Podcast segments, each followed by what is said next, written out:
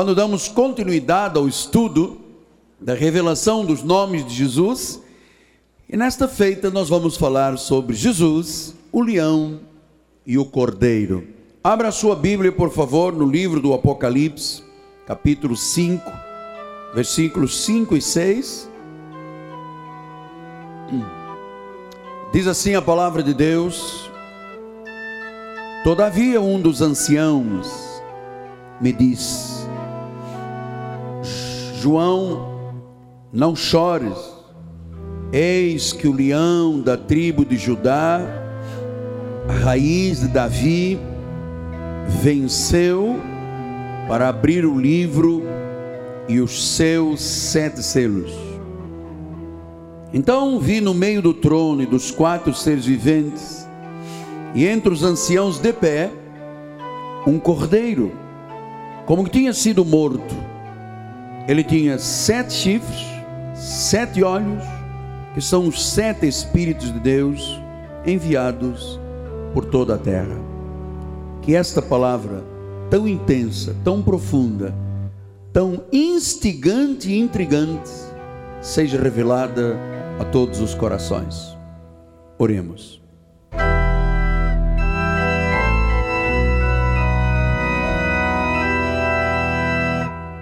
Senhor Jesus, toda honra, louvores e glórias te sejam dados, ó Deus. Muito obrigado porque somos igreja. Somos igreja constituída e chamada por Deus.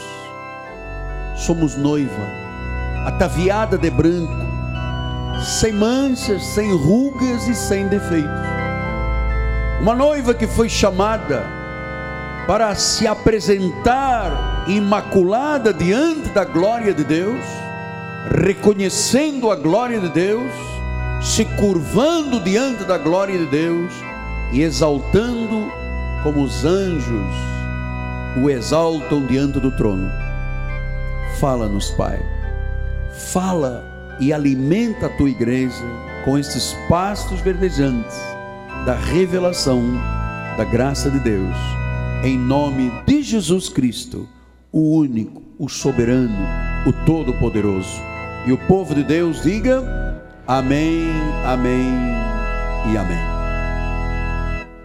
Meus amados irmãos em Cristo, abençoados do Senhor, minha família, santos preciosos, selo do meu apostolado, meus filhinhos em Cristo Jesus. Um dos mais interessantes contrastes no livro do Apocalipse a respeito dos nomes de Jesus é exatamente este. Quando Jesus, num versículo, é chamado de leão, e logo no versículo a seguir, ele é chamado de cordeiro. Ele é leão porque o leão simboliza o rei, a majestade, o poderosíssimo leão. E é cordeiro porque representa o sacrifício que o cordeiro de Deus fez na cruz do Calvário. Então, a primeira coisa que nós temos que entender desta revelação é que o rei, o leão, venceu. E diz o livro de Colossenses 2, 14 a 10, diz, tendo cancelado o escrito da dívida que era contra nós, e que constava de ordenanças, o qual nos era prejudicial, removeu inteiramente e encravou na cruz. E despojando, olha a vitória aí do leão, e despojando, tirando o poder de todos os principados e potestades, publicamente aos, os expôs ao desprezo, triunfando, triunfando, vencendo, triunfando deles na cruz. Então a primeira coisa que nós temos que entender é que quando João começou a chorar e viu um leão, esse leão é o símbolo da vitória e da autoridade. No livro de Mateus 28, 18, disse: Jesus, aproximando-se, falou-lhe, dizendo: Toda autoridade me foi dada no céu e na terra. Então, como leão, ele veio estabelecer o reino. Como cordeiro, ele veio dar a vida pelos seus eleitos. Assim diz o livro de Hebreus 9:12, não por meio de sangue de bodes ou de bezerros, mas pelo seu próprio sangue, entrou no santo dos santos uma vez por todas. Este é o cordeiro, tendo obtido eterna redenção. Então, já começamos a entender o significado desta revelação. Porque que Jesus foi visto como um leão. O outro aspecto que eu quero voltar ao versículo 6 é que diz que no meio do trono e dos quatro seres viventes e entre os anciãos, isto aqui simboliza a igreja num contexto geral, de pé um cordeiro. Interessante e é intrigante porque não era um cordeiro normal diz que tinha sete chifres, sete olhos, que são os sete Espíritos de Deus. Então, vamos lembrar que a Bíblia Sagrada, 26 vezes, fala sobre o Cordeiro. E quando a Bíblia diz sete, sete significa na Bíblia, a numerologia bíblica, o número, o algarismo da perfeição. Portanto, quando João estava tendo aquela revelação, ele estava vendo uma, um símbolo de perfeição completo. E disse que ele tinha chifres, sete chifres. Chifres na Bíblia Sagrada simbolizam também o poder. E disse que tinha sete olhos, a onisciência de Deus, ou seja, o total conhecimento de Jesus como Deus onisciente. Ele vê tudo, ele sabe tudo. Agora, juntos, o leão, a força, a majestade, e o cordeiro, a perfeição e o poder e a sabedoria. Foi isto que João estava vendo nesta revelação. No livro de Zacarias 4:10, esta era a profecia que anunciava. Ele diz assim: Pois quem despreza o dia dos humildes começas, esse alegrar-se-á vendo o prumo na mão de Zorobabel. Aqueles sete olhos que João viu, era uma profecia de Zacarias. Aqueles sete olhos são os olhos do Senhor que percorrem toda a terra, inclusive percorrem esta igreja nesta manhã. Deus vê tudo, Ele vê até o interior do nosso coração. Ele vê, ele conhece. Só Jesus te conhece na plenitude. Então, eu gostei desta revelação tão intrigante sobre o leão e o cordeiro. Depois eu fui lá ao livro de Juízes, no capítulo 14, e eu fui descobrir novamente a profecia. Então lhes disse: do comedor saiu comida, e do forte saiu doçura. Do leão forte saiu doçura, o cordeiro. Então, eh, o que eu preciso agora lhe demonstrar é por que que João viu os sete olhos, que são os sete Espíritos de Deus. Então nós vamos agora conhecer quais são os sete Espíritos. Por que sete? Completo, plenitude, perfeição. Agora você vai ver como é que Deus age nesta plenitude. Vamos no livro de profeta Isaías, no capítulo 11, versículos 1 e 2 diz assim: Do tronco de Jessé sairá um rebento, e das suas raízes um renovo. Quem era Jessé? Jessé era o pai de Davi. E na genealogia de Jesus, começa exatamente da raiz de Jessé, passa por Davi e chega a Jesus. Agora diz o versículo 2: repousará sobre ele, primeiro, o Espírito do Senhor. Segundo, Espírito de sabedoria. Terceiro, entendimento. Quarto, conselho. Quinto, fortaleza. Sexto, conhecimento. Sete, temor do Senhor. Aqui está a forma da totalidade da manifestação do cordeiro e do leão, do poder e da doçura. Então agora vamos saber como é que a Bíblia identifica primeiro o Espírito do Senhor, o primeiro Espírito. Isaías 31 e 2. Ai dos filhos rebeldes, diz o Senhor, que executam planos que não procedem de mim e fazem aliança sem a minha aprovação para acrescentarem pecado sobre pecado. Depois diz o versículo 2: que descem o Egito sem consultar, buscando refúgio em Faraó e abrigo à sombra do Egito. Então o Senhor disse que toda a nossa vida deve ser pautada por aquilo que o Espírito do Senhor nos ensina, e não buscar no espírito do mundo, no espírito do Egito, no espírito de Faraó, no espírito desta terra que jaz no maligno. Depois diz em Isaías 32,15: Até que se derrame sobre nós o espírito lá do alto, então o deserto se tornará em pomar e o pomar será tido por bosque. Ou seja, toda vez que alguém que é eleito de Deus, que é predestinado do Senhor, é, o Espírito de Deus o busca, todos nós estávamos neste deserto. Nossa vida era um deserto. E diz que esse deserto se tornou em pomar. Esse deserto se tornou em bosque. A vida passou a ter significado.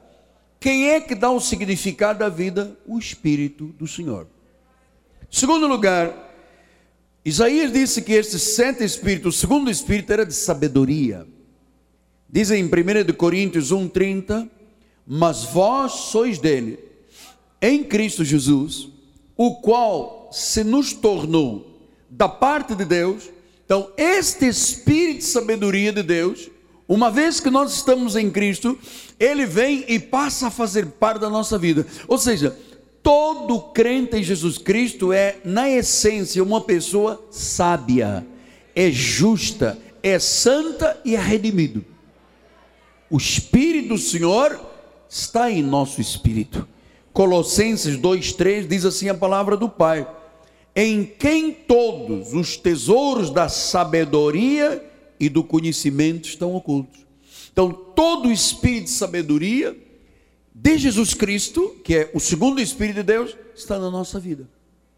Terceiro lugar, é, Isaías o profeta fala do espírito de entendimento, a revelação dos mistérios.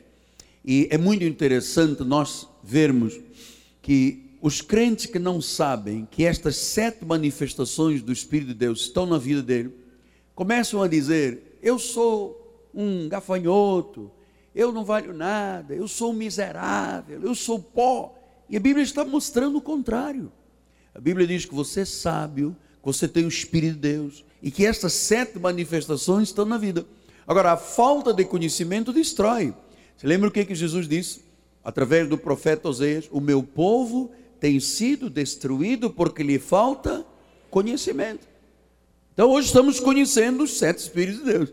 Então o Espírito de entendimento, a revelação. Romanos 16, 25 e 26 assim: Ora, aquele que é poderoso para vos confirmar, segundo o meu evangelho, veja o atrevimento de Paulo, que chama o evangelho da graça de Deus o meu evangelho, foi ele que o pregou. E disse: E a pregação de Jesus, conforme a revelação do mistério guardado em silêncio nos tempos eternos. E diz o versículo 26: E que agora se tornou manifesto e foi dado a conhecer por meio das escrituras proféticas, segundo o mandamento do Deus eterno para a obediência por fé entre todas as nações. Então, o que que Deus faz? Deus dá entendimento, que é o espírito de entendimento que se chama a luz da Bíblia, a iluminação dos olhos espirituais para você conhecer os mistérios. Eu creio que o principal mistério que nós temos conhecido no nosso ministério é que a Bíblia diz que aqueles que ele conheceu de antemão também os predestinou. Isto é um mistério. Quem é que tem esse entendimento? A quem Deus revela com espírito de entendimento.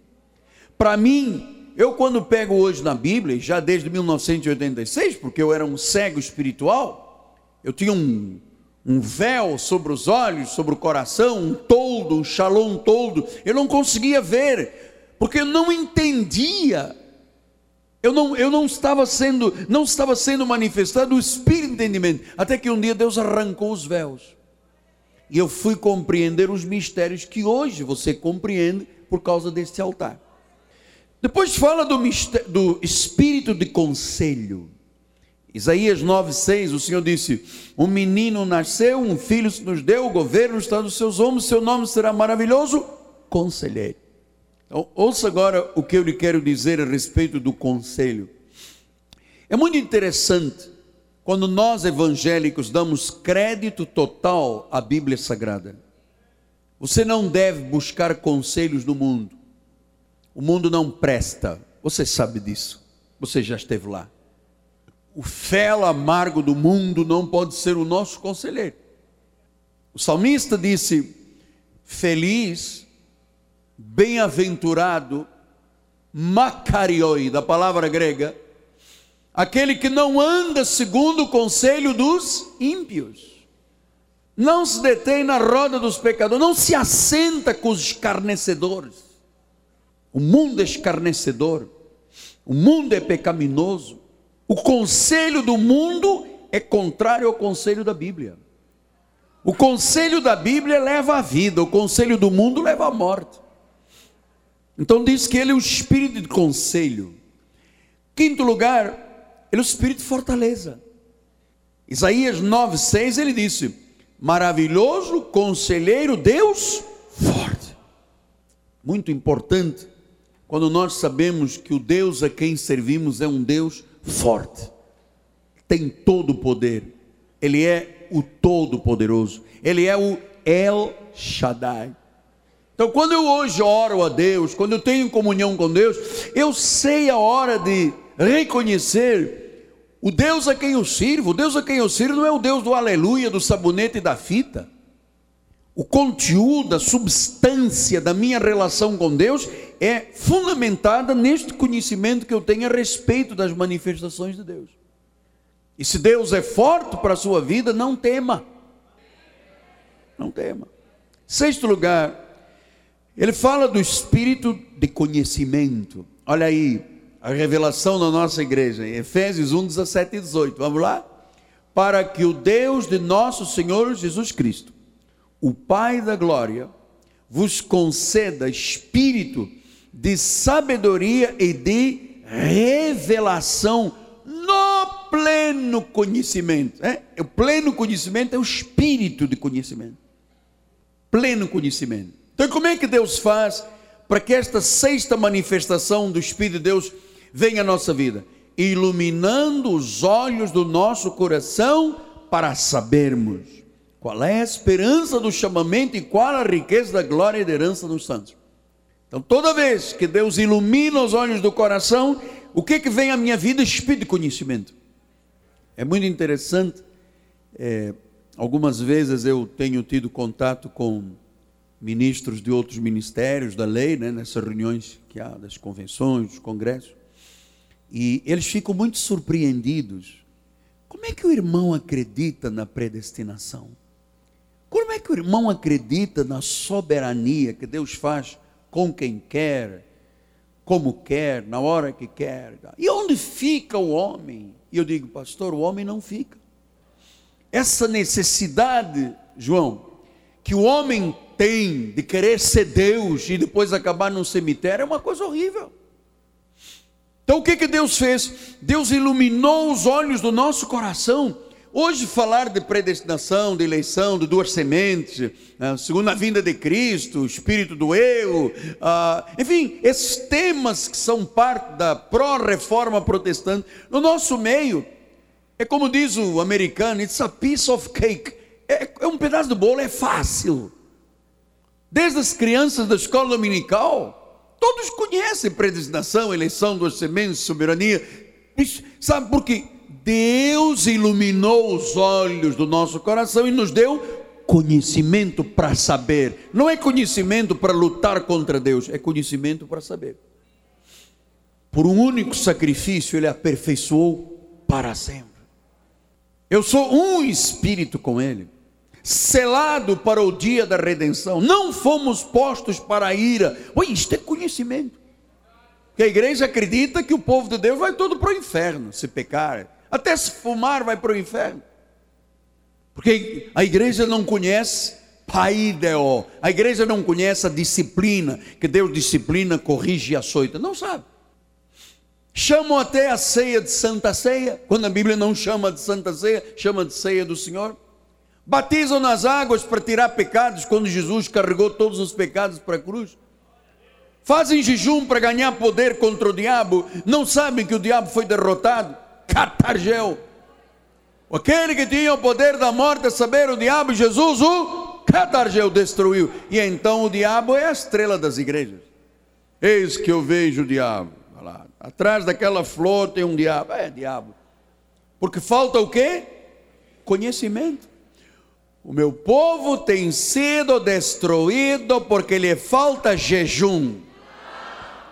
Noite nas, nas montanhas de raiz da serra. Falta lhe saber. Agora, sabe o que é o problema? é que para o povo saber, o pastor tem que ensinar. E para o pastor ensinar, o pastor tem que estar preparado. Entende? Tem que estar preparado.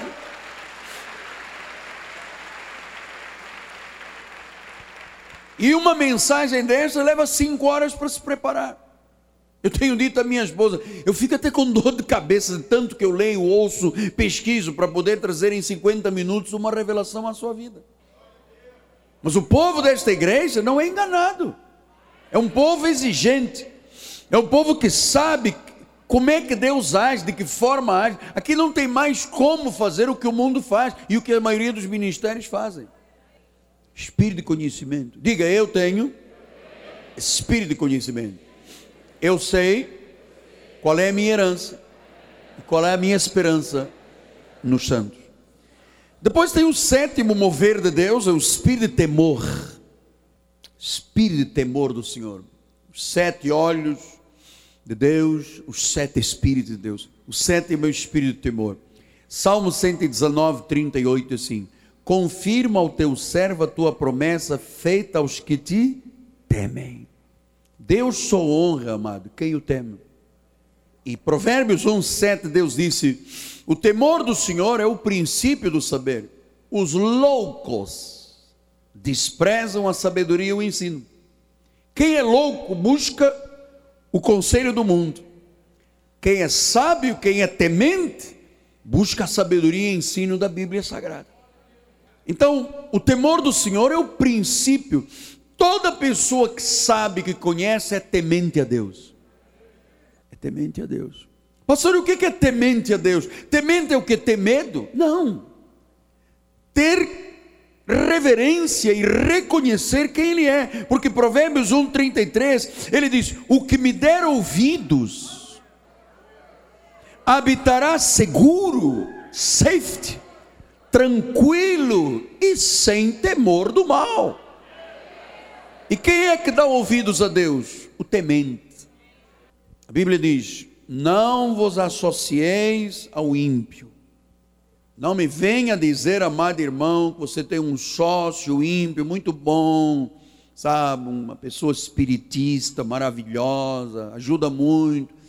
Saia dessa situação ontem. A Bíblia diz: Não sejas avalista, porque perdes o amigo e perdes o irmão. A Bíblia diz: não deixe os olhos fecharem, corre e corta, não sei. Então, a Bíblia dá conselhos. Que sociedade há entre o ímpio e o santo? Nenhuma. Pastor, mas eu conheci um rapaz muito bom, melhor que os crentes todos. Onde você inventou que uma pessoa que não tem o Espírito de Deus pode ser melhor que alguém da igreja? O único problema dele é que a vovó dele é cabinda. Oh!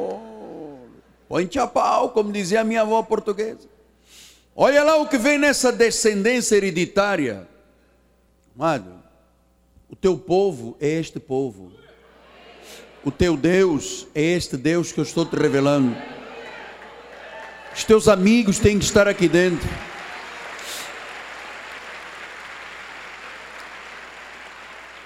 Eu sei que aqueles que são mais atentos já perceberam que eu sou uma pessoa muito temente a Deus. Eu, eu não tenho peito para tocar na glória de Deus. Eu sou muito reverente. E eu passei isto aos meus filhos, toda a minha família.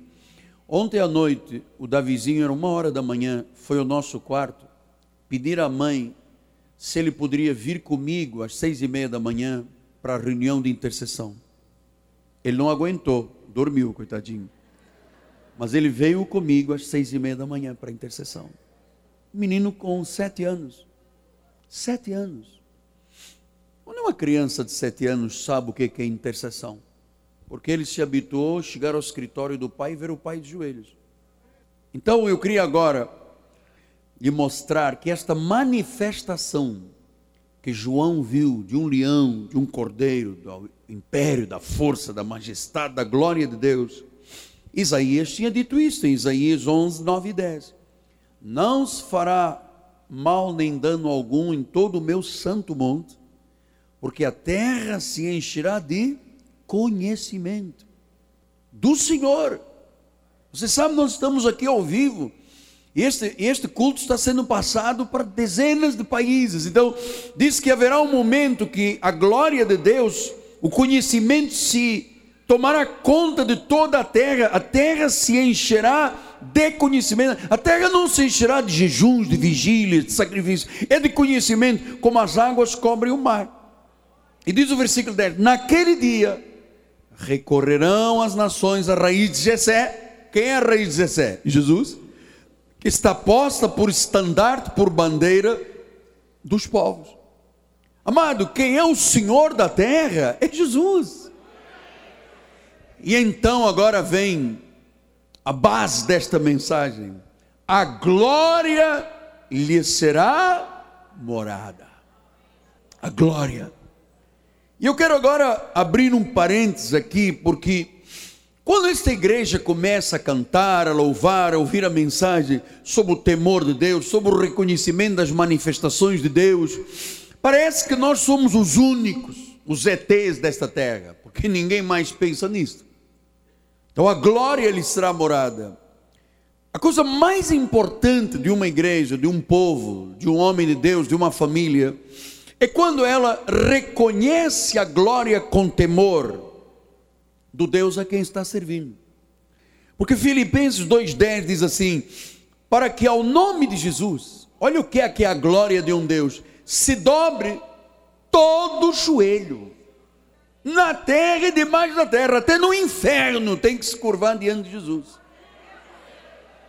Então, você agora vai começar a a entender estas manifestações do Espírito do Senhor, de entendimento, de conselho, de fortaleza, de conhecimento, de temor, quando você entende o que é a glória de Deus, porque em Apocalipse 1,17, disse o, o sábio João, o, o ancião João, quando eu o vi, logo no início da revelação na ilha de Patmos, eu caí aos seus pés como morto. Porém, ele pôs sobre mim a mão direita e disse: Não temas, João eu sou o primeiro, o alfa, e eu sou o ômega.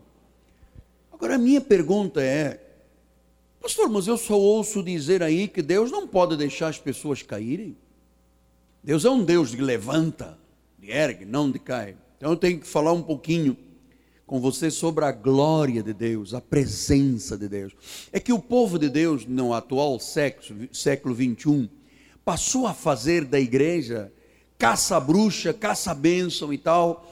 E vou buscar lá porque eu quero fazer negócio na igreja, porque eu quero ir para a igreja para arranjar um namorado, eu quero ver se eu consigo arranjar uma mulher, um marido. Então as pessoas confundiram um pouco o que é Deus, a igreja e a sua glória com um movimento mercantilista. Então, quando você compreende a manifestação do Deus Criador dos céus e da terra, cuja morada lhe é glória, meu amado, quando o ser humano carnal está diante da glória do Senhor, a sua carne se reduz a nada. O eu, o eu do homem para diante da glória do Senhor. E quando uma alma se esvazia, reconhece a sua incapacidade, a sua dependência de Deus, esta alma vai ao êxtase e muitas vezes cai na presença de Deus, sim. Diz que quando João, na ilha de Patmos, lá dentro daquela caverna, ele viu esta glória, ele diz: Meu Deus, perdeu as forças, caiu como morto. Não é que Deus joga todo mundo no chão, é que há manifestações de Deus que, quando a glória de Deus é tão poderosa na vida de uma pessoa, a pessoa cessam as suas forças. Daniel teve essa experiência. Daniel capítulo 10, versículos 8 diz assim: Fiquei, pois, eu só e contemplei esta grande visão, e não restou força em mim. O meu rosto mudou de cor, se desfigurou. Se eu fosse aí na maioria das igrejas, dizia que tinha encosto, que era demônio. Se desfigurou, eu não retive força alguma. Eu ouvi uma voz das suas palavras e ouvindo-a, eu caí sem sentidos, eu bati com o rosto no chão. Eis que certa mão me tocou, sacudindo-me, me pôs sobre os meus joelhos e as palmas das minhas mãos, e ele me disse: Daniel, homem muito amado, está atento às palavras que eu te vou dizer, levanta sobre os pés, porque este sou enviado. E ao falar ele comigo esta palavra, eu me pus de pé, tremendo. Então, Daniel, que era Daniel, profeta, hein? quando viu a glória de Deus, começou a tremer, o rosto desfigurou, perdeu a cor e caiu. Tão diferente das pessoas que não entendem, bolufas da glória de Deus, e começam a dizer: Oh Deus, se você não me pagar o meu carro, eu rasgo a Bíblia, eu não venho à igreja. Que cristianismo é esse? Que nego luta contra Deus, amado? Um dia Paulo disse à igreja de Roma, que era meio complicado, disse assim: Quem és tu, homem, para discutires com Deus? Não tem o oleiro direito sobre a massa, para fazer uns para honra, outros para desonra? Isaías, o profeta, diz: Quem vocês me comparam? A quem vós me comparais? O Deus da Bíblia, o Deus que eu sirvo, não é o Deus que está aí fora nas igrejas, amado do sabonetinho, da fitinha, do copo d'água, da meinha, do não sei quê, do garrafão. Meu amado, tem nada a ver com Deus. Ah, então as pessoas que não compreendem esta glória, veja, João, o profeta, quando ele viu a revelação de Jesus, ele caiu como morto. Ele estava dizendo: Meu Deus, quem sou eu? Carne para estar diante de uma glória tão gloriosa, sem redundância.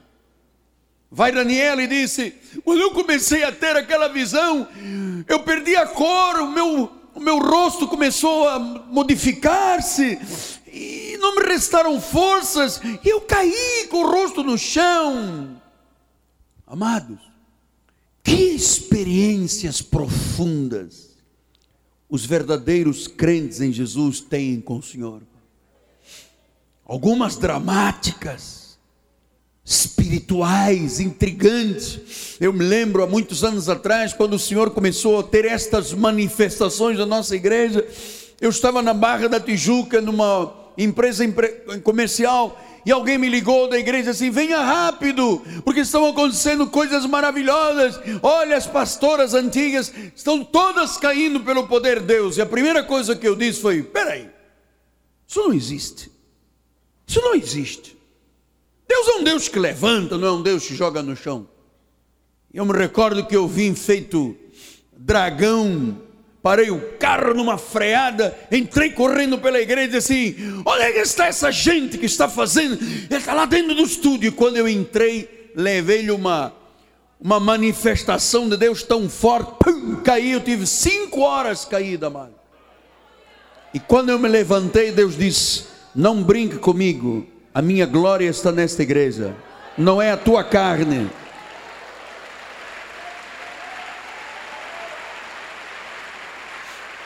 Cinco horas que eu tive, eu queria, eu ouvi as pessoas à minha volta, queria me levantar e dizer: Meu Deus, alguma coisa sucedeu aqui. Alguém me deu uma pancada na cabeça, sei lá o que aconteceu. E Deus foi trabalhando as minhas entranhas para que eu fosse um pastor decente, honesto, verdadeiro, meu. que eu não me metesse com a corriola desta terra, que a única coisa que se importa é com o bolso das pessoas. Daniel disse: Eu perdi a cor, cara. Meu rosto torceu, sei lá o que aconteceu, eu me esvaziei, eu caí. Um dia, o apóstolo a quem nós imitamos e seguimos, o apóstolo da graça, o apóstolo São Paulo, em Atos 9, 1 a 8, Saulo respirando ameaças de morte. Já veio aqui a carne do homem, né? Eu sou eu. Contra os discípulos do Senhor. Dirigiu-se ao sumo sacerdote. Lhe pediu cartas para as sinagogas de Damasco, a fim de que, caso achasse alguns que eram da igreja do caminho, homens como mulheres, os levasse presos para Jerusalém. Seguindo ele estrada fora, ao aproximar-se de Damasco, subitamente uma luz do céu brilhou ao seu redor. E o que, que aconteceu?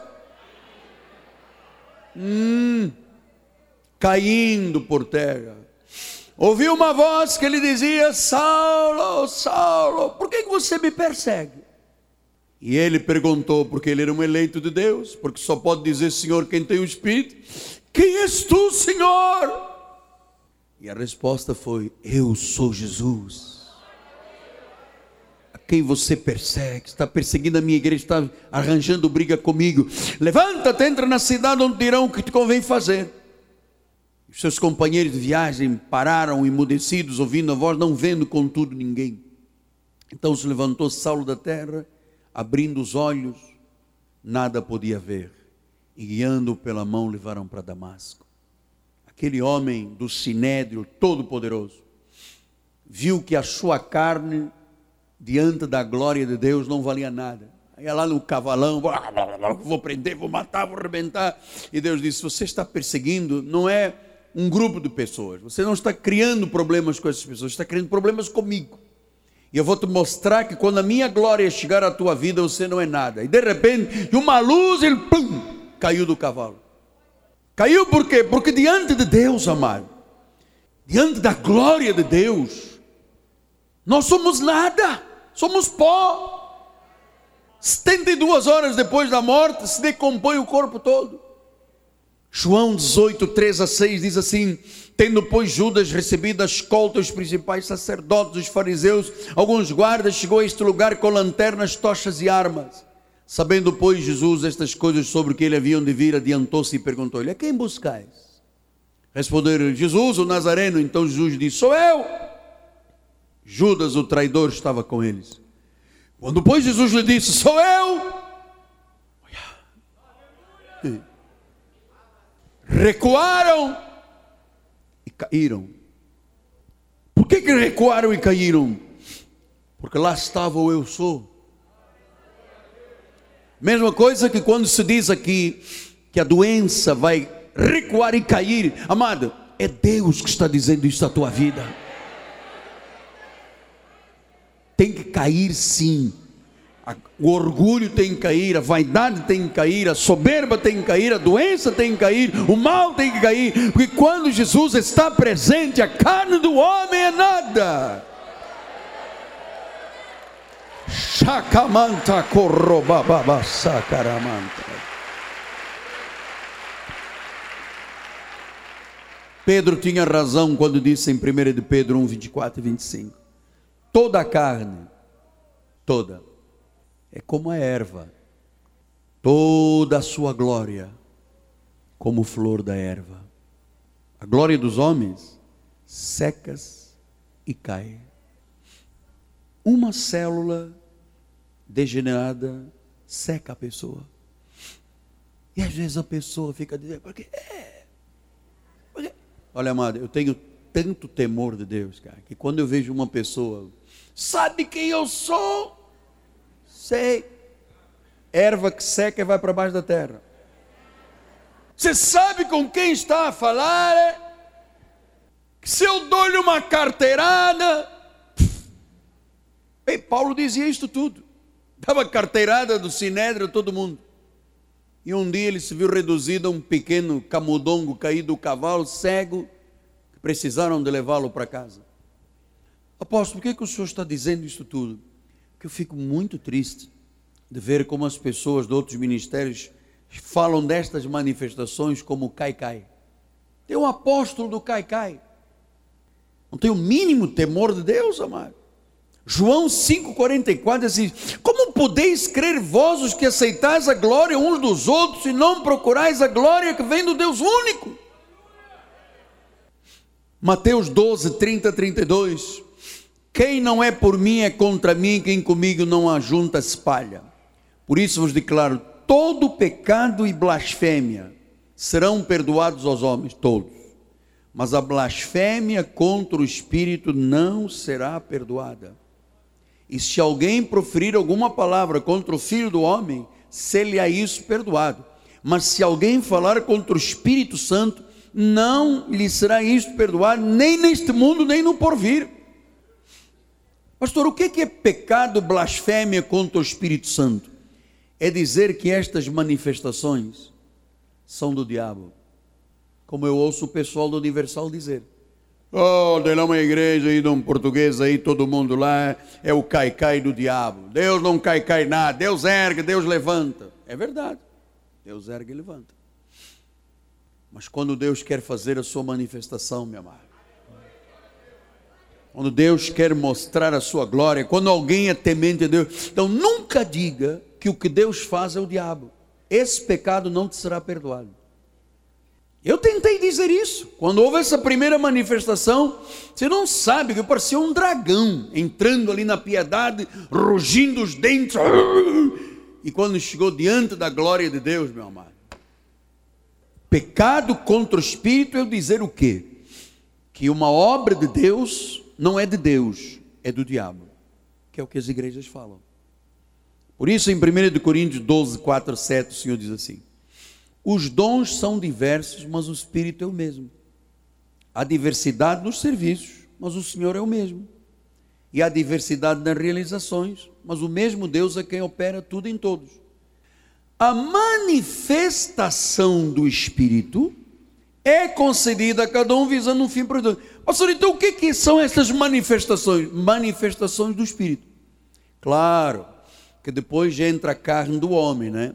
Aí já sai, aí já tem a igreja que tem a unção do peão. Ai, o pastor vira peão. A unção do cachorro, todo mundo a unção do bode, a unção do capeta, vamos matar, tem unção, pra... aí já é a tal carne que não entende nada, que não tem conhecimento de nada, não conhece Deus, não tem revelação nada, aí já começa. Agora, quando a igreja é temente a Deus, quando o povo conhece a palavra e Deus quer manifestar, como é que eu posso nós aqui não temos um ministério de fazer cair. Não existe ministério de fazer cair. O que nós temos é a manifestação de Deus. E porque Deus às vezes manifesta curando, outras vezes não manifesta, não há cura, outras vezes há libertação, não há libertação. Essas manifestações que visam um fim proveitoso são de Deus, não, é, não são nossas. Agora, quando a pessoa tem a ousadia de chegar aqui na frente assim, eu não vou cair. Mas nós não temos o um ministério para fazer cair as pessoas. Até porque se você cair por cair, você quebra a cabeça. Agora, quando a pessoa está como Daniel, como Paulo, e que, sabe, a glória de Deus e sua carne perde as forças, ela pode bater com a cabeça nos bancos, não há uma única ferida, meu amor. A última vez que nós oramos aqui foi um cai em cima um dos outros, bate de um lado, cabeça, banco. Ninguém teve gana, porque não, não é cai-cai é manifestação de Deus. Você está entendendo o que eu estou lhe ensinando?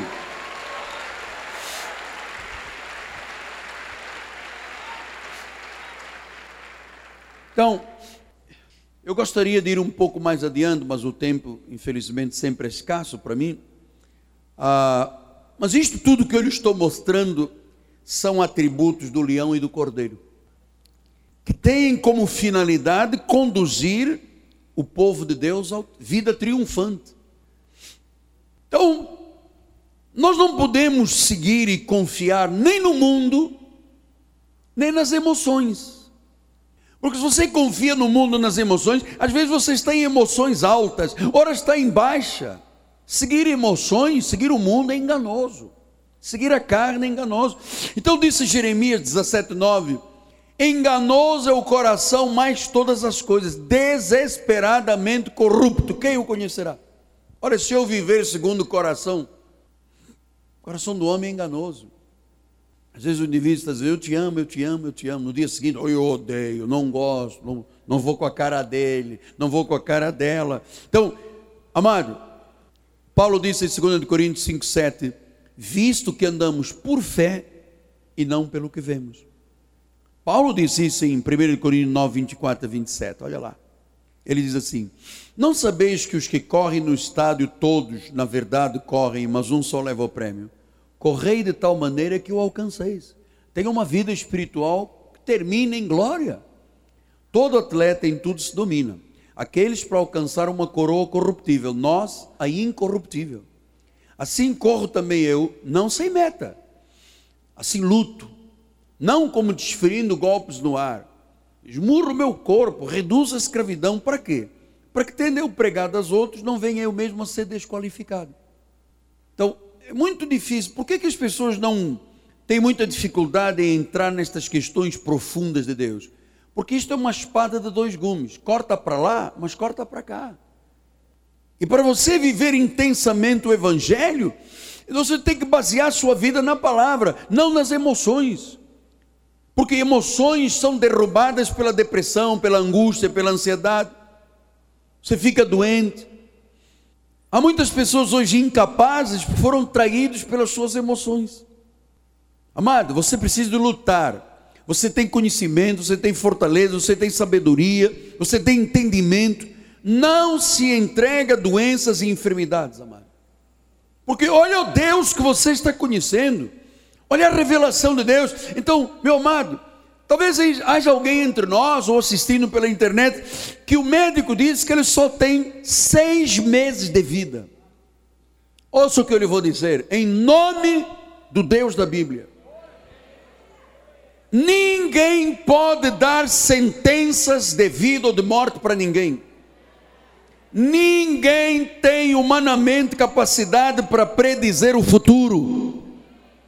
Essa coisa de você ir ao médico e o médico assim, seis meses de vida, meu amado, a tua vida está nas mãos de Deus.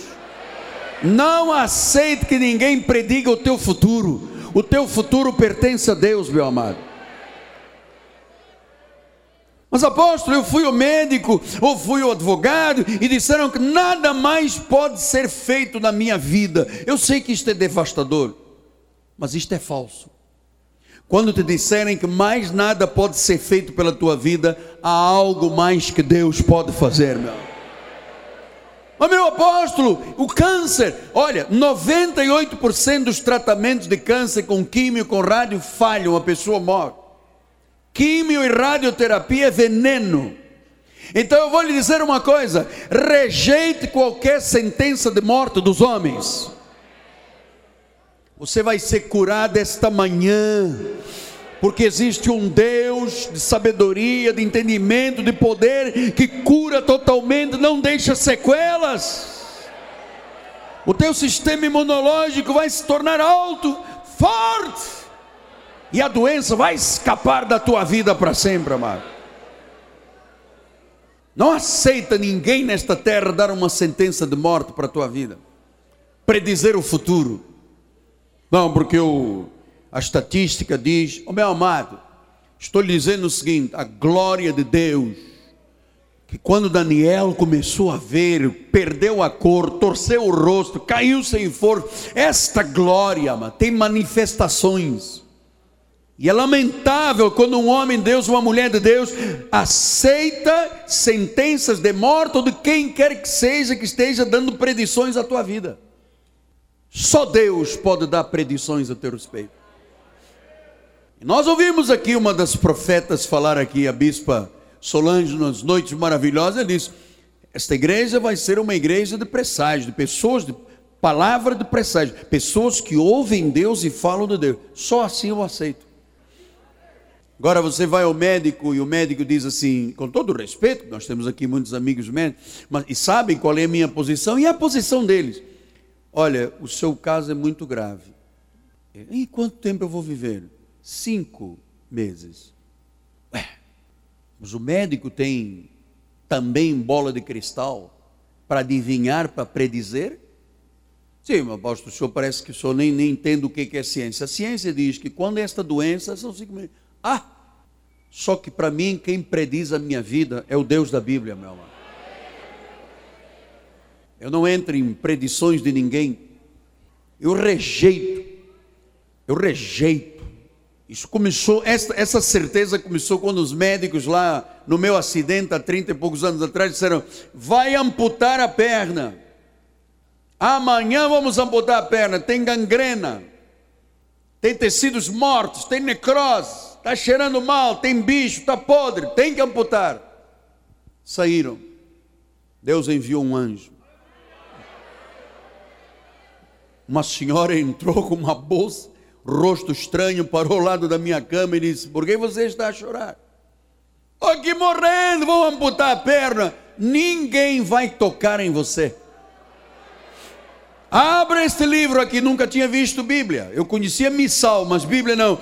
Leia aí Jó 19 e diz: Eu sei que o meu redentor vive. Oh, e nesse momento, o redentor veio e me curou, e me libertou, e me salvou, e quebrou as amarras da vida, amado.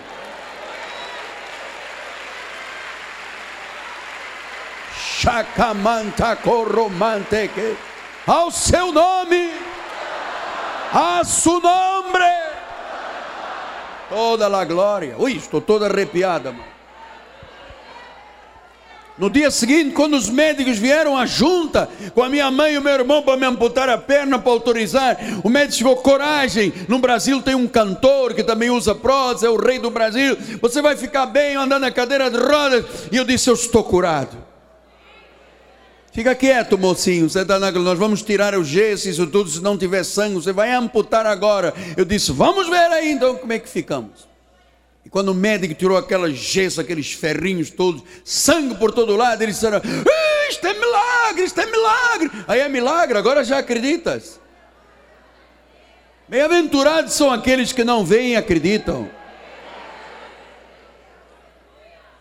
Rejeite Rejeite o que for contra a Bíblia Sagrada, mano. Ninguém tem o direito de predizer nada a teu respeito. E Deus, vou te dizer uma coisa: Deus pode mudar hoje uma sentença já dada, tanto jurídica quanto de saúde, mano. Eu estou te dizendo, eu estive uma situação da igreja diante de sete juízes em Brasília, perdemos aqui em duas instâncias, chegamos lá, sete. Os sete assinaram e disseram: a igreja está é justa, é verdadeira. A igreja não tem nenhum erro, isso era corrupção e me deram vitória, meu. Deus muda sentença, Deus muda o teu patrão, o teu chefe, o teu marido, Deus muda, Deus hoje está neste lugar e a glória de Deus está neste lugar, amado. A cura acontecendo aqui, há libertações, há milagres, há prodígios, há maravilhas acontecendo. Diga glória a Deus, amado. Dê glórias a Deus, amado.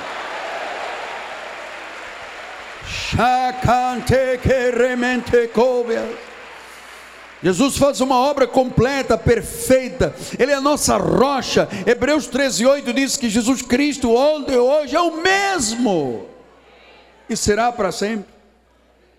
Então tome hoje a decisão de ser livre contra todo sentimento, contra toda doença. Amado, você não está só. Deus está na tua vida, Deus te ama, Deus te fortalece, Ele te cura, Ele faz o um milagre na tua vida. Pastor, mas eu estou cansado, não aguento mais. Isaías 40, 29 diz: Ele faz forte ao cansado, Ele multiplica as forças do que não tem nenhum vigor. Receba essa multiplicação aí, meu amado. Os jovens se cansam e se fadigam, os moços exaustos caem, mas os que esperam no Senhor renovam as suas forças, sobem com asas como águia, correm, não se cansam, caminham, não tem negócio de colesterol, negócio de glicose, de glaucoma, de câncer, cai agora diante de Deus.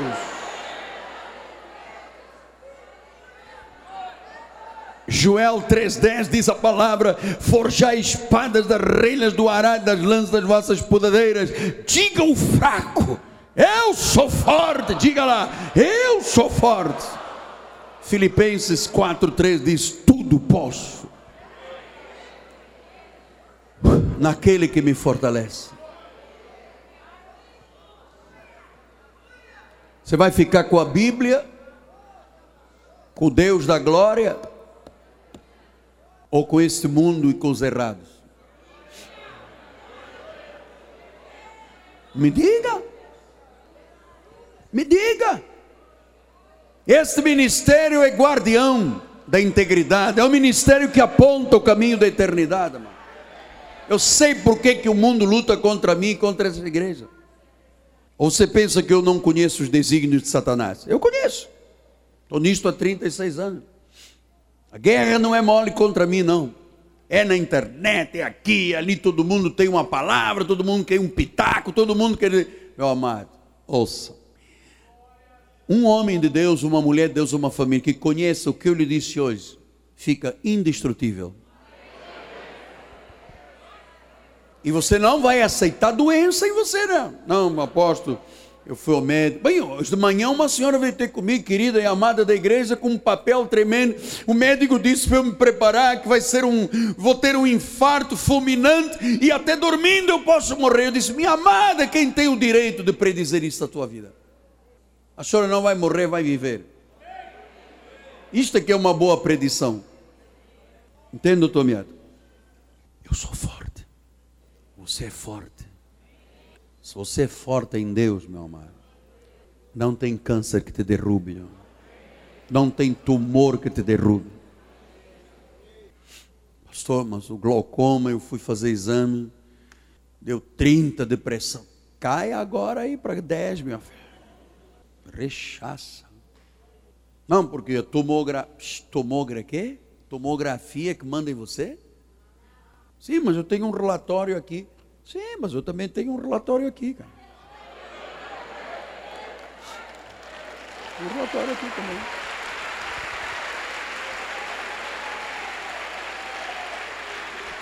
Carregando Ele mesmo sobre o madeiro os nossos pecados, por suas chagas fomos. Qual é o relatório que você fica? Eu fico com este.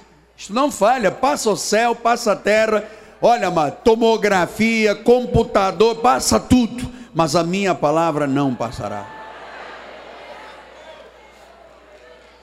Minha palavra não passará.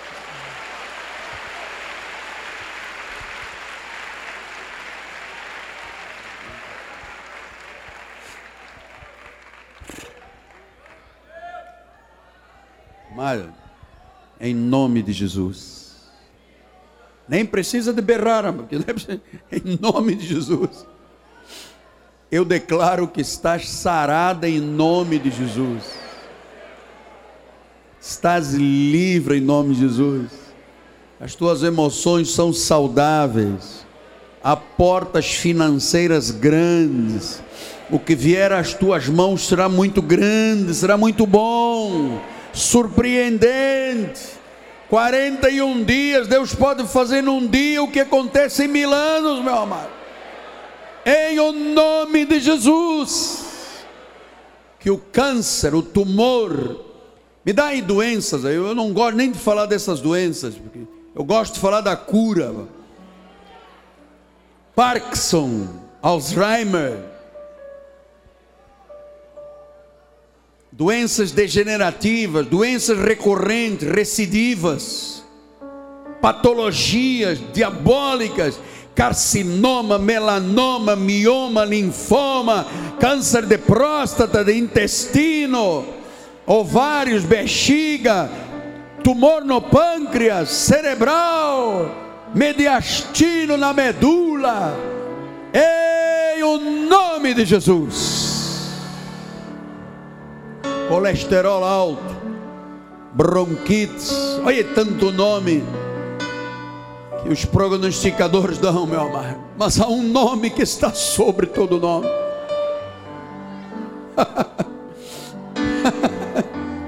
há um nome que está sobre todo nome mesmo. Esse é que tem o nosso futuro está nas mãos dele, não no diagnóstico médico, amado. Em nome de Jesus. Tu és forte, bispo. Aleluia. Aleluia. Aleluia. Abba Pai. Abba Pai. Abba Pai. Abba Pai. Vamos lá, vamos lá ficar aí. Um minuto aí de louvor, de agradecimento. Viu, minha amada? CTI não te prendeu, minha querida. Aleluia.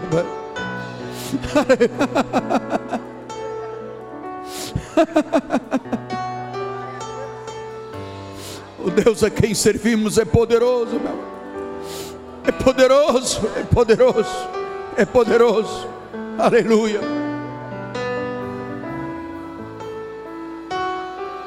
Em nome de Jesus, rechaçamos isso aí. Declaramos um milagre para a glória do Senhor. Louve a Deus, amado. Comece a ver a glória de Deus. Aquela glória que fez Daniel perder a cor, torcer o rosto, fez João cair pelo poder, os soldados. É a glória, Paulo, é a glória que está na tua vida. Não aceita palavra contrária, Tânia. Não aceita a palavra contrária. Ninguém tem o direito de fazer prognóstico ou diagnóstico a nosso respeito, de predizer a nossa vida. Todos os nossos dias estão escritos no livro da vida, quando nenhum deles ainda existia. E só Deus pode dizer se os dias se completaram ou não. Só Deus. Engenheiro receba rins novos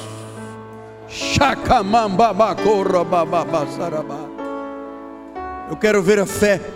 Eu quero ver a fé nos olhos, no coração das pessoas que dizem: Eu dependo de Deus, é da glória de Deus, não é da minha carne, não é dos prognósticos, não é dos diagnósticos, não é das predições humanas.